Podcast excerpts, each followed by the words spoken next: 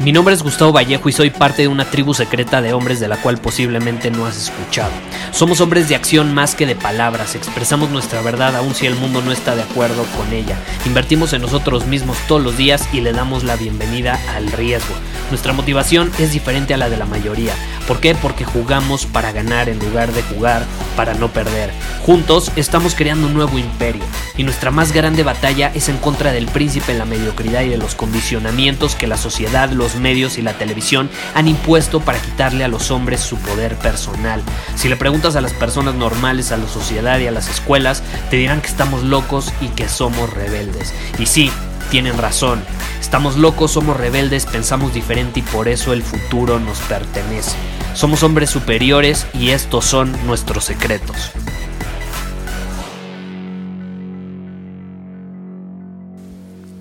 Me hicieron una pregunta muy interesante donde me plantearon lo siguiente, Gustavo, ¿qué es mejor, el fracaso o el éxito? Y ahí la persona explicaba cómo ha crecido más, se ha desarrollado más a través de sus fracasos y eso, como consecuencia, muchas veces lo llevaba al éxito. Entonces, esa persona consideraba que era mucho más valioso el fracaso.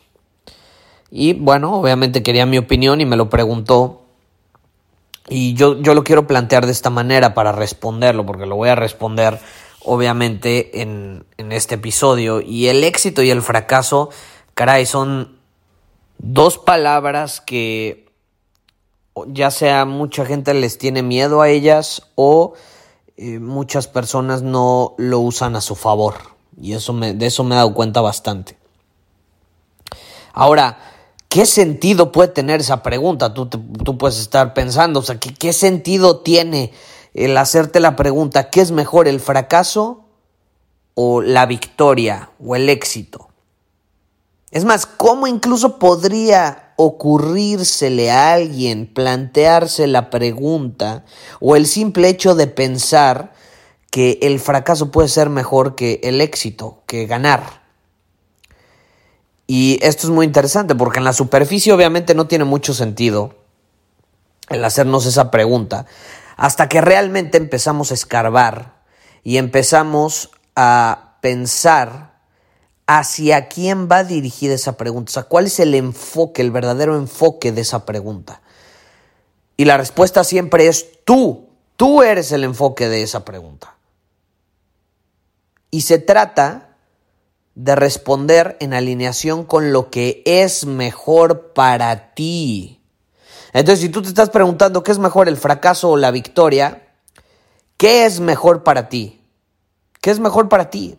Por ejemplo, hay hay unos libros que he leído últimamente, los he vuelto a ojear, por ejemplo, un libro de Charlie Munger, que es el mentor de Warren Buffett, es su socio también, es como su socio silencioso, socio silencioso, eh, que ha prácticamente dedicado su vida a entender cómo pensamos los humanos, cómo funciona nuestra manera lógica y racional de resolver problemas. Y me encanta una de sus perspectivas que dice eh, que hay que ver siempre o hay que buscar siempre la verdad en las cosas en lugar de llegar a conclusiones provocadas por un falso pensamiento. Que generalmente ese falso pensamiento es creado por las emociones, por las emociones impulsivas e intensas que podemos llegar a sentir. Lo cual a mí me encanta, sentir con intensidad, vivir con intensidad, pero eso no significa que me dejo llevar todo el tiempo por esa, esas emociones intensas, porque a veces nos pueden llevar a tomar decisiones pues más animales que racionales, ¿no? Eh, eso, por ejemplo, es algo que aprendí muchísimo de Warren Buffett. He leído un libro de Ray Dalio que se llama principios, me parece eh, muy bueno. Y ahí explica cómo la vida se trata de superar adversidades, básicamente. O sea, la, vida se trata de superar adversidades de manera efectiva. Y la manera en que tú superas esas adversidades o la manera en la que tú respondes ante el conflicto va a determinar no solo tu éxito, sino tu felicidad, el significado que encuentras en el mundo y cuánta satisfacción y plenitud tienes. Entonces el conflicto es algo que siempre se ha encontrado en nuestra vida, si te pones a pensar. Y solemos huir del conflicto. Hace, hace, hace unas horas literalmente estaba platicando con, eh, con alguien sobre el conflicto y cómo las personas tendemos a evitar el conflicto, ya sea o alejándonos de, de ese conflicto, o sea, como que nos cerramos, nos callamos, o ya sea de manera impulsiva. O sea, nos dejamos llevar por las emociones y no controlamos esos impulsos y nos lleva a decir cosas o actuar de cierta manera que después puede provocar que nos arrepintamos. No sé si te ha pasado que te peleas con tu pareja y a lo mejor uno de los dos, la forma de enfrentar el conflicto es que se retrae, se encierra en su mundo y utilice el silencio como mecanismo de defensa. Y la otra persona utiliza como mecanismo de defensa la explosividad, la impulsividad y le mienta la madre al otro, ¿no? Eso es muy común, eso es muy común. Eh, y si hay dos personas, en, o sea, en, si la pareja está compuesta por dos personas que o son súper explosivas o las dos se aíslan, es peor todavía porque no hay un equilibrio y no se complementan. Todos podemos reaccionar de alguna u otra manera y lo importante es ser conscientes de ellos y responder. Acuérdate, eso es algo que siempre he mencionado en este podcast, la importancia de responder. Eh, y el conflicto no solo involucra eh, un conflicto con tu pareja, sino en general en tu vida.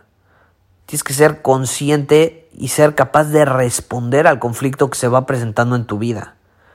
Porque si lo intentas evitar, por ejemplo, de, diferentes maneras, porque se puede evitar de diferentes maneras. Ya te puse un ejemplo. Si tú estás con tu pareja peleando y a lo mejor tu forma de evitar el conflicto es callarte, no estás actuando como un hombre superior.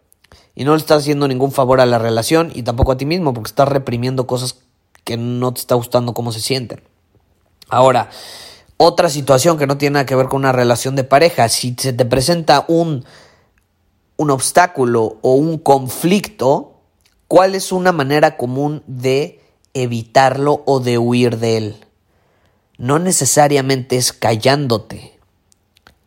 Por ejemplo, en tu negocio puede ser, no sé, lo evitas con la procrastinación, con la flojera, intentando solucionar todo de manera rápida, apretando un botón, buscando una fórmula mágica. Si tú intentas evitar el conflicto siendo un huevón, un flojo, el conflicto te va a encontrar. El conflicto te va a encontrar. O lo enfrentas, respondes a él inteligentemente y lo trasciendes, o el conflicto te va a perseguir a donde sea que vayas y te va a encontrar.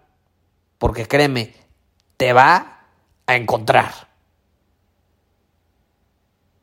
Ahora, Imagínate que te vuelves consciente y entonces empiezas a aprovechar el conflicto a tu favor para obtener resultados, para mejorar como hombre, para aportar más valor al mundo, para superar tus límites, para vivir con mayor significado, plenitud y felicidad.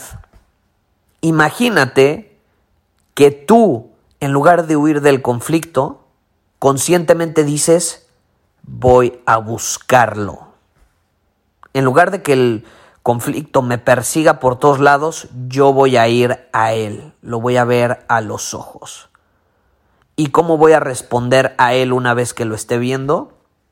De esta manera, con disciplina, con acción, con trabajo y persistencia. Vas a batallar, porque es conflicto.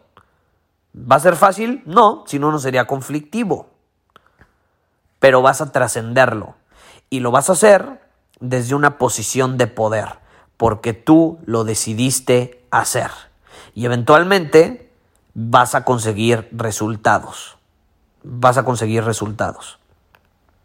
Entonces, algo eh, muy importante que aprendí hace no mucho, tendrá un par de meses que tuve esta realización, eh, fue que obviamente sí, después de esto es claro y lo puedes ver en decenas de ejemplos de, de hombres de diferentes épocas, de diferentes países, los hombres que enfrentaron el conflicto, lo vieron a los ojos, incluso en las peores de las circunstancias, eh, fueron, fueron aquellos que eventualmente consiguieron grandes cosas, crearon grandes cosas, conquistaron grandes cosas, porque no le tenían miedo a ello.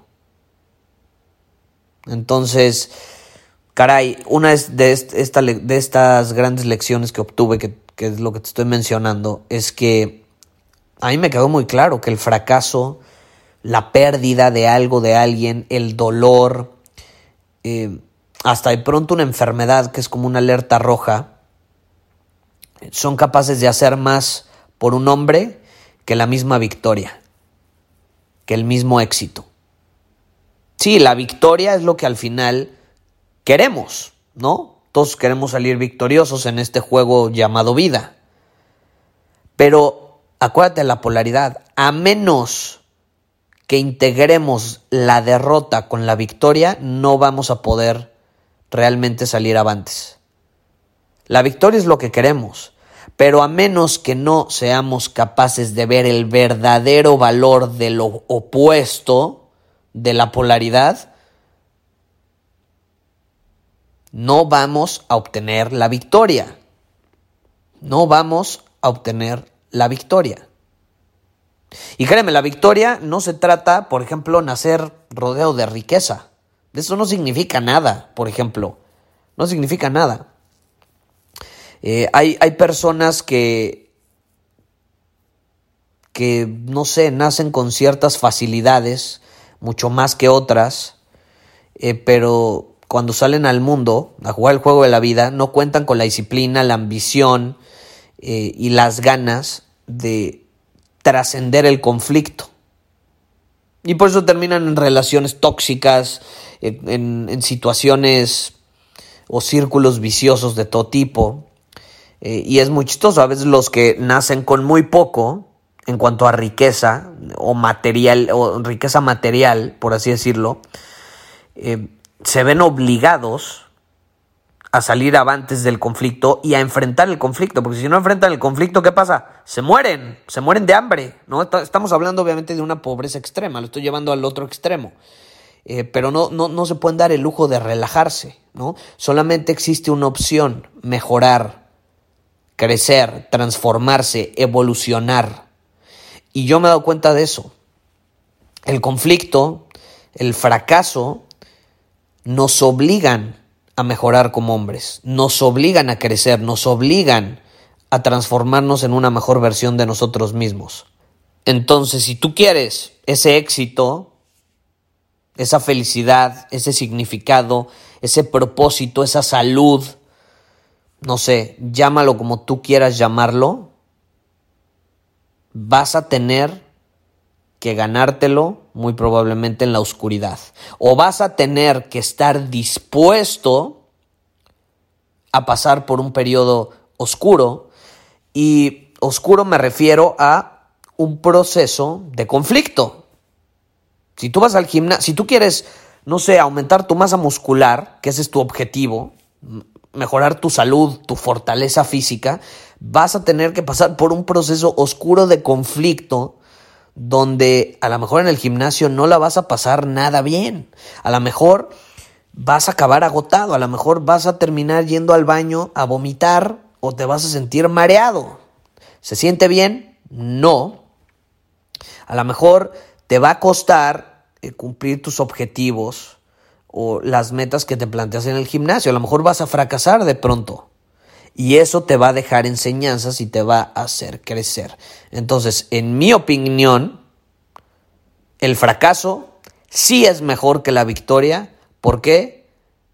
Porque te obliga a ser mejor, a fortalecerte, a crecer y a estar en movimiento. Muchísimas gracias por haber escuchado este episodio del podcast. Y si fue de tu agrado, entonces te va a encantar mi newsletter VIP llamado Domina tu Camino. Te invito a unirte porque ahí de manera gratuita te envío directamente a tu email una dosis de desafíos diarios para inspirarte a actuar. Además, ahí comparto también información que no puedo compartir abiertamente en ningún otro lugar. Y por si fuera poco, como suscriptor del newsletter vas a tener acceso anticipado a programas masterclass y eventos exclusivos que hacemos detrás de cámaras. Simplemente ve a mi Instagram, si no me sigues búscame como Gustavo Vallejo, envíame un mensaje privado con la palabra secreto, repito, la palabra secreto, y de ahí me encargo para que quedes registrado completamente gratis.